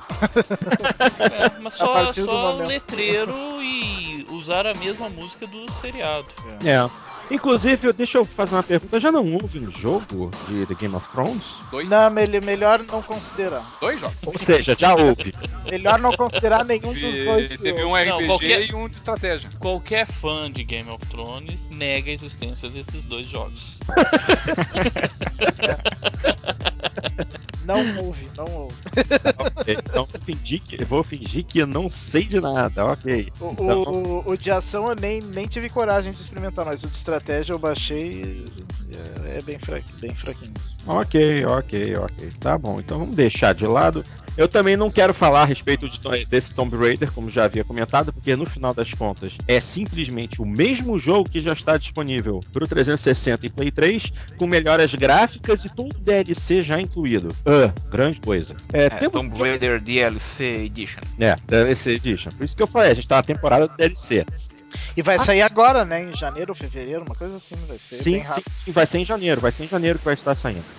Pô, o pessoal pede a oportunidade de fazer um outro jogo, uma história, uma complementação, né? Daquela história para lançar o mesmo jogo, cara. É, rapaz, é o mesmo jogo. É, é, que, é que imagina a falta de mão de obra na indústria, sabe? Tipo, o pessoal não tem, não tem mão de obra para testar a porcaria do jogo antes de lançar. Imagina para fazer um jogo novo. Uhum. Exatamente. Exatamente. Por isso que eu vou fazer uma faculdade de produção de jogos, porque eu, pelo jeito a indústria tá precisando urgentemente de gente para ajudar. Tá mal tá mal. Mas vamos falar de coisa nova. A Remedy anunciou um título para iOS chamado Agents of Storm. Hum, alguém chegou a ver alguma coisa a respeito? Só o que foi mostrado na própria apresentação ali. É um joguinho de estratégia bonitinho, assim, com os barquinhos e tal. Achei, achei bem feitinho. os barquinhos e tal. É, é. O que, que, a gente espera de um jogo de iOS, entendeu? Você mexe ali na, na, tela touch, vai montando teus barquinhos ali, vai pro combate no estilo é, Tower Defense e é isso. Ah, ok. A Hello Games, produtora do delicioso Joe Danger, acho que foi a empresa que mais surpreendeu com a apresentação de No Man's Sky. E eu vi o trailer e eu realmente fiquei muito intrigado. Muito intrigado. Eu fiquei impressionado. Ah. É, o, do ponto de vista gráfico. Muito da direção de arte. É, ele tem, um, ele tem uma concepção gráfica meio diferente, assim, né? Não vai, uhum. não vai agradar todo mundo, provavelmente. Mas o que me interessa não é nem tanto a parte gráfica nele. O que me interessa é realmente essa sugestão que deram, né? De que realmente você tem um universo completamente aberto, um universo com ampla liberdade de exploração pro personagem e tal. Isso, isso me agrada. É, isso, assim, a, a, a, ideia inicial me lembrou um pouco de Mass Effect, mas o visual, tudo como foi apresentado, parece ser algo ainda mais aberto, mais surpreendente. Eu é acho. Ele, ele tá mais focado na. Parece mais em combate espacial, né? Uhum. Nesse, nesse, aspecto. Mas eu achei interessante a ideia. Já teve outros jogos com uma proposta similar no passado, assim, até no passado bem distante, assim, como. É, bom, eu não tô lembrando nem de coisas mais recentes hoje o nome, quanto mais de, de jogos mais passados. Mas você tinha vários jogos em que você, por exemplo, fazia um comerciante espacial, por exemplo. Aí uhum. você ia de, de planeta em planeta e fazia a revenda dos produtos, assim, sabe? A ideia, assim, e depois se focava no combate espacial para você proteger a carga e chegar até o destino vários, nossa, dezenas de jogos que a gente pode listar é, nessa, nessa categoria. Então, esse aí parece só um refinamento em cima desse mesmo conceito. Não, não parece que ele tem uma abordagem comercial nem nada, mas a ideia uh, subjacente é a mesma. É.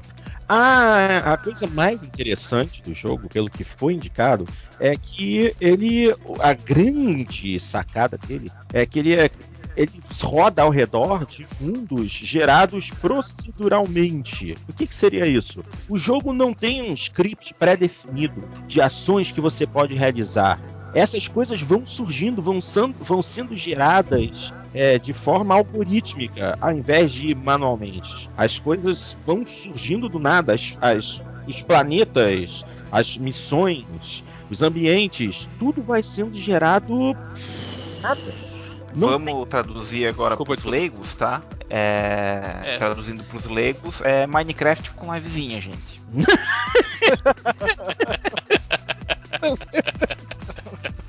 Meu Deus do céu, obrigado, Burga. Obrigado. Valeu, tio Burga. ah, valeu, Burga. Você acabou de me poupar. Valeu mesmo. Ai, ai, tem que ir. E para continuar, então, também nós tivemos apresentações de outros jogos que já haviam sido mostrados, como Titanfall, a próxima edição do Thief, Quantum Break, South Park The Stick of Truth, e esse já tá demorando há tempo para aparecer. Já foi adiado muitas Mas, vezes. É, ah, de novo. Sobrevivente de falência e tudo mais. É, exatamente. Falaram... apresentou ah. pela primeira vez também a, a jogabilidade, jogabilidade, do Quantum Break, né? Até Sim. então estava sendo uma incógnita, como que seria esse, esse Quantum Break. E parece interessante, se eles conseguirem colocar é, no jogo o que eles estão prometendo, vai ser um jogo bem bacana, cara. Uhum. Uh, continuando, falaram também de Broken Age. Alguém, alguém esperando alguma coisa desse jogo? Não, desse não. Aparentemente não, né? Falaram também de Dying Light.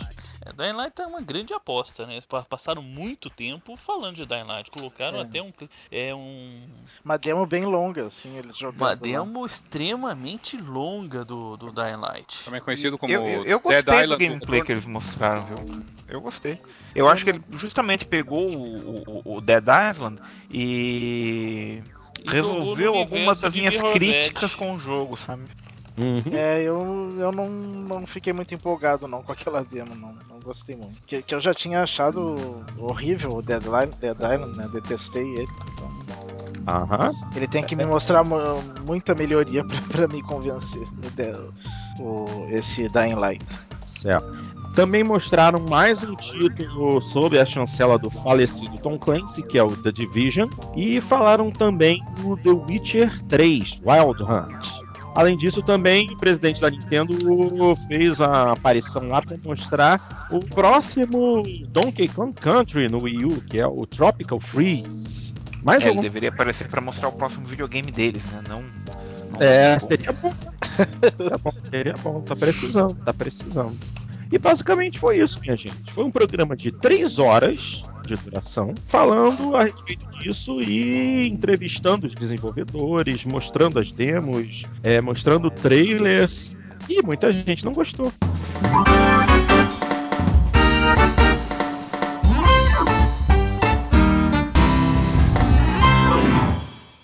Então, minha gente, agora que a discussão acabou, vamos para os nossos e-mails. A primeira mensagem vem daqui do Rio de Janeiro mesmo, do meu querido Chacal, grande Chacal, que escreve assim: Saudações, amigos! Quem você escreve novamente é Luiz Lourenço, também conhecido como Chacal. Ó, quem quiser a gamer tag dele, por favor, CHC1701. Fãs de Star Trek vão entender.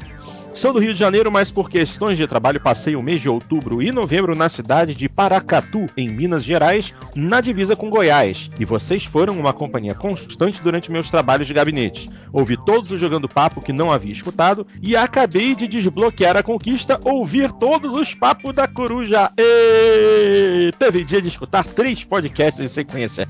Chacal, tu é louco, cara. Louco. Como sou razoavelmente novo no universo Xbox, várias informações e reviews antigos me foram relevantes.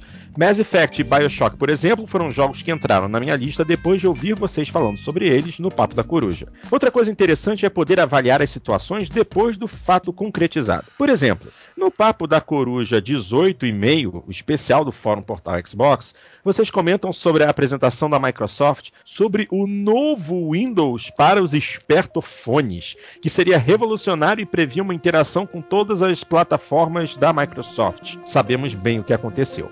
Já em um Jogando Papo, não lembro qual, vocês comentaram pela primeira vez sobre o hardware do PS4K e o DW fala que, salvo alguma burrada, o equipamento proposto era excelente e a Sony havia acertado a mão. Entretanto, porém, seu único temor era a política de preços da Sony, que no Brasil trata todo produto como seu ultra mega premium, e ele temia pelo preço do PlayStation 4 no Brasil.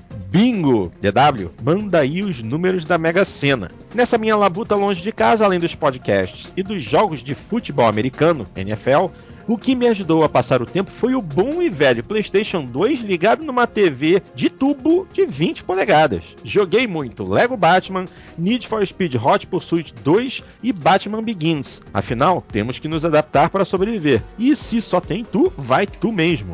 Gostaria de saber se existe alguma regulamentação oficial para classificar os jogos quanto aos estilos, FPS, Adventure, Hack and Slash, etc., ou se isso é um processo informal do universo gamer.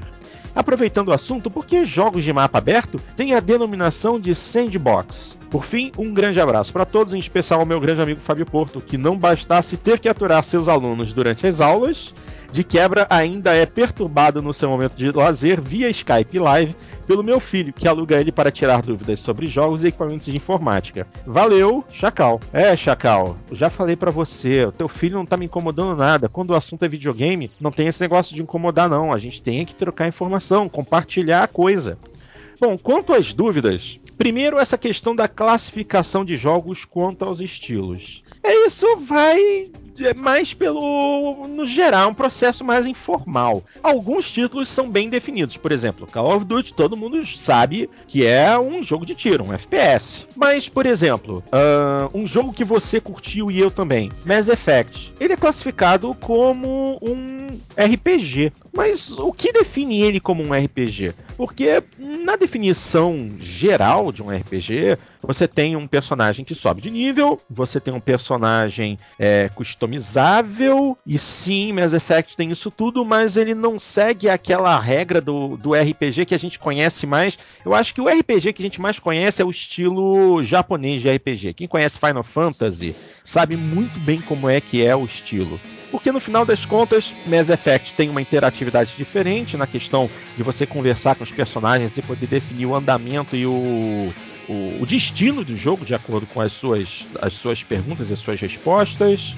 E ele também é um bom jogo de tiro em terceira pessoa, assim como Gears of War, por exemplo, que também é um excelente jogo de tiro em terceira pessoa. Esse é um ponto em que ele deixa de ser um RPG. Então ele, por exemplo, Mass Effect não dá para definir exatamente como um RPG, ele é um híbrido entre duas, é, ou até três espécies de jogo diferentes um jogo de aventura, um RPG, um jogo de tiro. Então, acho que esse tipo de classificação na maioria das vezes ela é mais informal, não é uma coisa é, e, muito eu, definida. Eu acho que não existe assim algum local, alguma coisa assim com regras definidas para isso, é mais pelo, pelo costume mesmo, né, que foi se criando esse, esses gêneros. Uhum, e, já, e, e, e, conforme foi aumentando a complexidade dos jogos, foi, foi ficando cada vez mais difícil classificar num gênero só os jogos, né?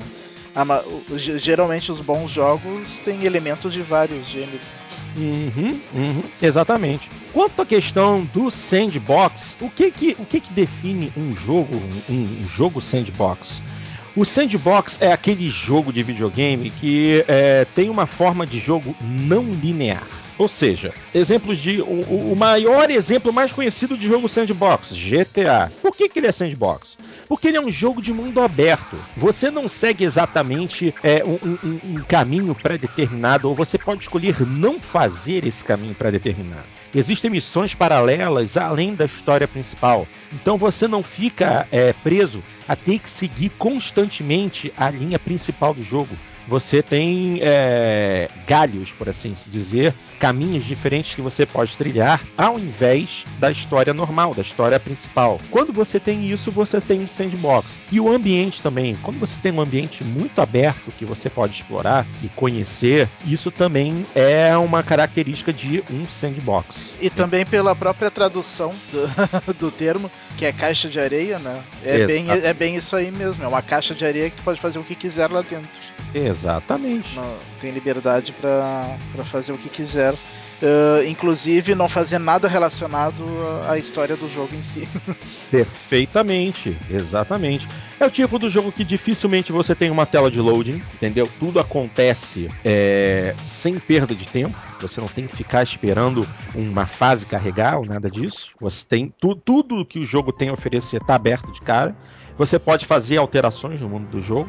Isso tudo é, abre essa, esse leque para definição de sandbox. A caixa de areia é um ambiente em que você pode fazer o que você quiser. Seria isso. É isso que define um sandbox, ok? Chacal, valeu pela mensagem, tá, meu querido? A gente vai se ver daqui a uma semana lá, a gente vai tomar uma serva gelada, comer uns petisquinhos, tá bom? Na nossa festinha de fim de ano. Hahaha. Muito bem, gente. Próxima mensagem é do nosso já queridíssimo Teófilo de Camargo Neto, que escreve assim: Olá pessoal, olha eu aí de novo. Espero que esteja tudo bem com vocês e familiares. Escutei os podcasts Peixes Bcast 11 e o Jogando Papo 31 sobre as primeiras impressões do Xbox One. Gostaria de deixar minha opinião mesmo não tendo console ainda. Concordo com as palavras do Doc sobre sua decepção ao tentar usar o console. Em primeiro lugar, um console de videogame deve ser feito para funcionar como um Atari: ligar, botar o jogo e jogar. Simples. As outras funcionalidades são perfumaria e para dar valor ao produto, mas a essência é a diversão em jogar. Ficar baixando, instalando e olhando para a tela sem fazer nada é coisa de computador. É, Theo, exatamente isso. As pessoas têm pouco tempo quando chegam em casa para jogar, já estão cansadas devido à sua rotina e só querem se distrair por algumas horas. Realmente é frustrante ter aquela vontade de jogar, ligar o aparelho e não poder fazer nada. Vamos ver quando a Microsoft corrige esses primeiros defeitos e aplicam algumas melhorias no sistema para que sua usabilidade seja boa como no console anterior. Muitas pessoas são leigas no assunto e podem se assustar não podendo jogar logo no começo como faziam nos antigos consoles. É preciso tomar cuidado com todo tipo de público e não somente achar que todos são hardcore especialistas em tecnologia da informação. Mas todo começo de geração é isso. Até normalizar demora de seis meses a um ano. Vou poder dizer alguma coisa de concreto somente no começo do ano, quando irei comprar um dos dois consoles. E que venham os jogos, porque os consoles já estão aí. Quando vocês farão um review e unboxing do PS4 para comparação? É. Nota. Nota de... não tão cedo. É só dar 4 mil reais que eu. que, eu que eu faço. não, não com as informações coletadas pela internet, e sim como fizeram com o Xbox One, adquirindo e usando. Tá certo que o preço não ajuda, né? Continuem fazendo é. esse ótimo trabalho e, por mim, não precisa mudar em nada o modo que fazem em podcast. Um forte abraço a todos e bom é, programa. Quando eu conseguir um PlayStation 4 por R$ 1.800 no máximo, daí sim. uhum. é, ele colocou aqui um PS. Sobre o Note para rodar jogos que tinha falado no podcast 29, é esse daqui. E ele mandou um link pro site da Tiger Direct com a configuração de um laptop para jogos. Mas aí depois colocou assim: mas já desisti disso. Gosto de jogar no sofá mesmo. É, viu como é que as coisas mudam? Hum, compra os consoles na tua viagem. Compra os dois, pô. Traz os dois e joga tudo aqui. Muito melhor do que perder tempo com é, laptop de jogos que daqui a pouco frita, você vai querer fazer um upgrade e vai estar de mãos amarradas. Né? Entendeu? Quanto à questão do PS4, eu experimentei, eu experimentei, eu experimentei na casa do Calandar. Primeiro, é, é, coisa rápida. O DualShock 4 está excelente. Excelente. O, o, os analógicos estão no mesmo nível do Xbox One, os gatilhos ficaram muito bons, o tamanho está ótimo. Ele é feito para mãos grandes. Mãos grandes não, mãos adultas, né? Porque todo mundo reclama que o DualShock 1, 2 e 3 é muito pequeno e que a mão fica muito fechada, muito torta. A Sony corrigiu isso. A posição de pegada do DualShock 4 é muito, muito boa. Infelizmente, não pude experimentar o touchpad. O único jogo que tinha disponível para que eu pudesse experimentar foi o Killzone Shadowfall, que está com visual excelente, mas eu posso dizer, ainda acho que o gráfico dele é algo que um PlayStation 3 conseguiria fazer. Vídeos gráficos de The Last of Us. Tá bem parecido em questão de nível de detalhe. A vantagem do PlayStation 4 não tem jeito. É variação climática, efeitos de luz, efeitos de partículas. Isso aí, claro, ele passa por cima do PlayStation 3. Mas pelo que eu pude perceber, a diferença ainda não é tão grande. Até mesmo que o Zone, que é um título de lançamento e foi muito bem falado, não é um salto tão grande de qualidade visual, não. Mas a interface, uh, embora seja um pouquinho bagunçada, ela é mais simples de utilizar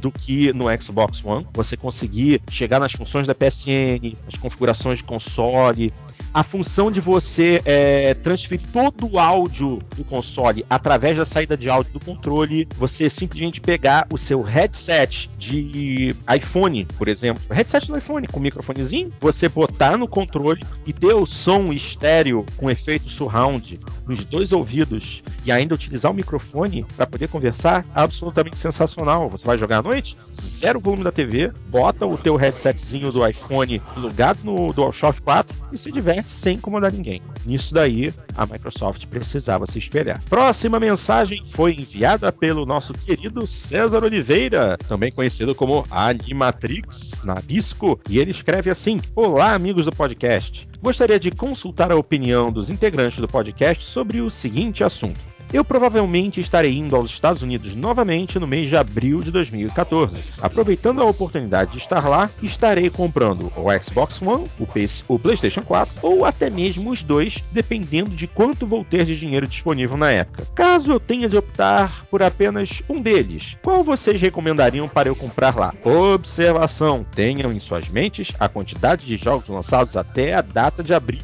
e o preço de lá nos Estados Unidos. Muito obrigado, do assíduo ouvinte, Animatrix na Bispo. Ah, acho que você está perguntando para a equipe errada. Por quê? Por quê? Porque todo mundo aqui tem o Xbox One e ninguém comprou o PlayStation 4 por causa do preço. Não, não, exatamente. Vai, se ele vai para os Estados Unidos, tem a oportunidade de comprar por 400 dólares o, é o PlayStation 4. É, exato. É. Eu, eu também, eu acho que quem está indo para os Estados Unidos e quer trazer só um, Traga o. PlayStation 4, compra o Xbox One aqui. Ah, olha, comprar o Xbox One nos Estados Unidos, sei se é muita vantagem por causa da garantia aqui no Brasil. O Xbox One já tem mostrado que está tendo alguns problemas, uhum. alguns defeitos. Alguns amigos nossos já tiveram que acionar a garantia da Microsoft para ter troca de, de equipamento, do Kinect, né? Então essa aí é uma. É, se bem que, o, se bem que o PS4 brasileiro. também também está tendo problemas, né, de hardware. Esse ponto tá, tá, tá meio parelho. É, mas a questão dos defeitos de hardware do PS4, a maioria é, não é tão séria e foi atribuída à correria para a produção das primeiras unidades, dos primeiros lotes. Agora já não se ouve mais tanta reclamação com relação a hardware, não. Talvez mais para 2014, assim como ele disse que deve estar indo para abril de 2014, o mercado já vai estar um pouco mais tranquilo e ele já consiga pegar uma unidade menos problemática, ou simplesmente que não dê problema. É, não é do lote zero, né? Exatamente. Ele vai pegar é. já. É. O lote é. zero. Mas os problemas que, do, do, do, do Xbox One também não estão sendo graves, né?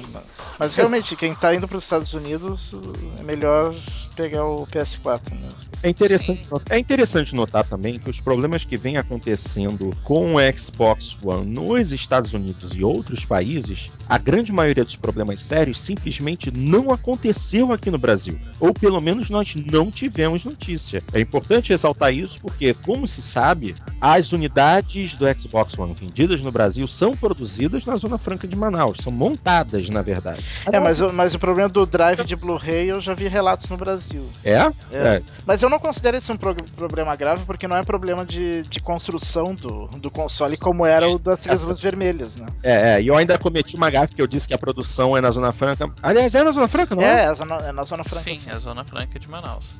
É, agora eu, tô, agora, agora eu fiquei com, com uma, uma dúvida na cabeça, porque afinal de contas o Xbox 360 também é produzido no Brasil, mas ele sai de São Paulo, né? Se não me engano, é, ele não... da Foxconn em São Paulo. É, eu não sei exatamente onde, mas o, o Xbox One com certeza é Zona Franca. É Zona Franca, isso, isso, isso. isso. Eu me confundi, mas tudo bem.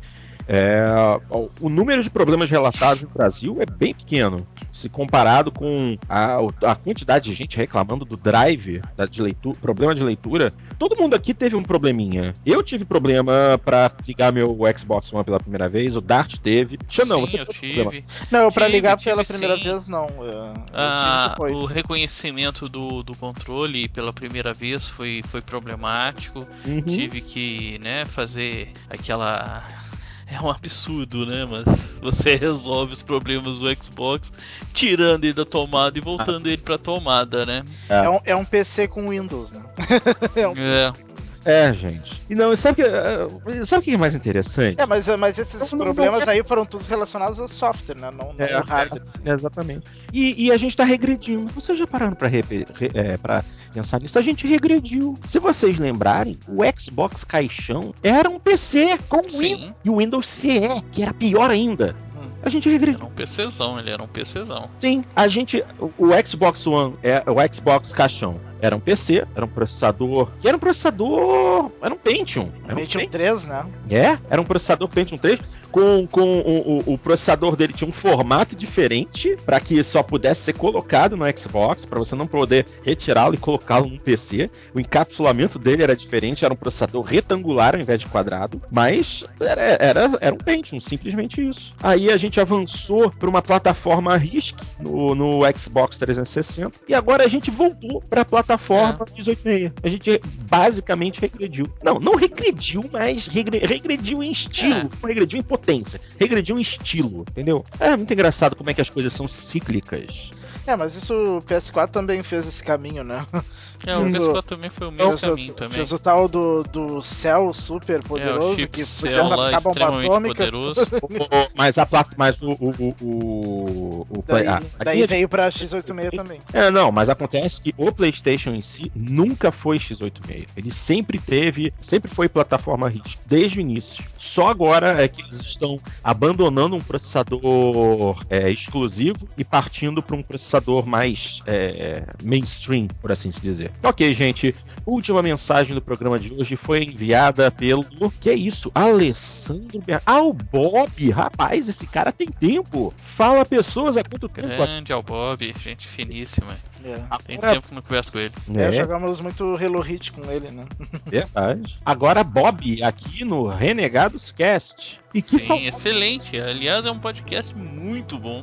Uhum. Vale muito a pena o pessoal ouvir conhecer. Quem não conhece, vale muito a pena conhecer o podcast lá, o Renegados Cast. Exatamente. Aí ele continua assim: e que saudade de escutar esse papo de vocês. Fazia muito tempo que eu não entrava na página e tal. E mais uma vez, em busca de informação para a nova geração, voltei a essa bela casa e contando com opiniões decentes e de certa forma imparciais de vocês. Sim, meu veredito é o mesmo que eu tive há anos atrás. Vou de Xbox One. A Microsoft ainda continua de parabéns na atenção aos seus clientes gamers ou não, e ter esse suporte muito bacana. Sei que ainda custa caro, mas ainda continua sendo um investimento que só a galera que tem Xbox sabe fazer muito bem até os dias de hoje. Acho que sim, dá para voltar com muito orgulho para uma geração nova que ainda vai dar o que falar. Parabéns a todos, saudades mais uma vez e estou fazendo minha parte de espalhar tanto o cast como a comunidade fodástica brasileira. Abraços a todos e bora jogar. Alessandro Bob Bernardi. É, o Bob, muito tempo mesmo que a gente não ouve falar de você, rapaz. Então vamos fazer aqui o teu jabá. Gente, ouçam o Renegados Cast. É só vocês visitarem o renegadoscast.com. Vocês também podem encontrá-lo no Facebook, facebook.com/renegados.rc e acompanhar o feed deles no Twitter pelo twitter.com/renegadoscast. Viu? Fizemos o jabá para você, Albob. E é isso aí, minha gente. Estamos chegando ao final de mais uma edição do Jogando Papo, a última edição do ano de 2013. É, meus queridos, eu vou deixar o microfone aberto. Se vocês quiserem mandar uma mensagem final para quem vocês quiserem, aproveitem a oportunidade. É, gente, vou assim desejar aí a nós, todos os nossos ouvintes assim um, um feliz Natal e um 2014 maravilhoso, né? Não só na questão de games, mas também conquistas, em tudo aí, a todos os amigos que a gente vai conquistando com, troféus, esse, com esse tempo. é, ué. Não, as conquistas que mais valem a pena mesmo são os amigos que a gente consegue fazer nesse, nesse nosso caminho aqui, né? A gente cada vez mais gente nos escuta, mais amigos nós fazemos. E agora na, com o Xbox One até mais é, dá, é mais fácil também manter o contato com esse pessoal, né? Que aumentou muito o número de, de pessoas que você pode incluir na sua lista. Verdade. Apesar de ainda não estar tá funcionando 100%, né? Os grupos do, do Xbox É, One. os grupos não, né? Mas você já pode colocar, né? Já pessoal na lista, o pessoal é. começa a te seguir. Então é, é bacana, muito bacana mesmo. E você, Dart? É, eu também desejar para todo mundo feliz Natal e Ano Novo e ano que vem estamos de volta. Não sei exatamente que dia de janeiro, mas lá em algum dia de janeiro a gente volta. é. ainda, ainda não temos certeza. Ainda não temos a agenda ainda. É, a agenda para o próximo ano ainda está sendo formulada. Minha gente, é, antes de encerrar, claro, vamos fazer o jabá geral. Temos que falar a respeito do pxb.net, a maior comunidade brasileira de Xbox tudo a respeito do Xbox One e também da concorrência, porque nós somos um fórum democrático, viu só? Então, chega lá, conheça o PXB, vai na nossa página principal que está sempre cheia de notícias e novidades e também passei pelo fórum abrir sua conta. Se você ainda não tem, discuta, participe das discussões, participe da discussão do Jogando Papo, porque a gente também publica o programa por lá e a gente quer ver a galera teclando, deixando suas palavrinhas lá, deixando seus comentários, dando dicas, sugestões para o próximo programa. Vocês ajudam a gente a fazer o podcast ser o que é. Além disso, também vamos fazer o jabá do nosso querido Pixel DJ do Thiago Adamo. Vão lá no youtube.com/pxldj Pixel DJ ou também no SoundCloud, SoundCloud soundcloud.com.br pxldj. Obviamente também temos que falar do Mafagrafos, um podcast de tecnologia show de bola muito bom. Nossa galerinha lá, mafagrafos.net, também têm o Café com Mafagrafos, excelente podcast para vocês ouvirem a respeito de tecnologia em geral. E também, claro, temos que lembrar do Torre dos Gurus, www.torredosgurus.com.br. Basicamente é isso, né, minha gente? Estamos chegando ao final de mais um ano e, obviamente, nós temos que agradecer muito a audiência de vocês. Nos sentimos honrados por tê-los como nossos ouvintes. Nós fazemos esse programa para vocês. E foi um ano cheio de coisa boa, é, cheio de novidade. E esperamos que 2014 tenha tudo isso e muito mais. E com certeza estaremos aqui para trazer essas informações para vocês. E contamos com a participação de vocês, com a parceria de vocês. Agradecemos demais a audiência, desejamos um Natal cheio de tranquilidade para todos, junto às suas famílias, seus entes queridos. E que o próximo ano seja carregado de boas energias, muito sucesso muita paz, muita saúde e muitos e muitos jogos. Até 2014 com o Jogando Papo número 33. Um grande abraço a todos e até lá.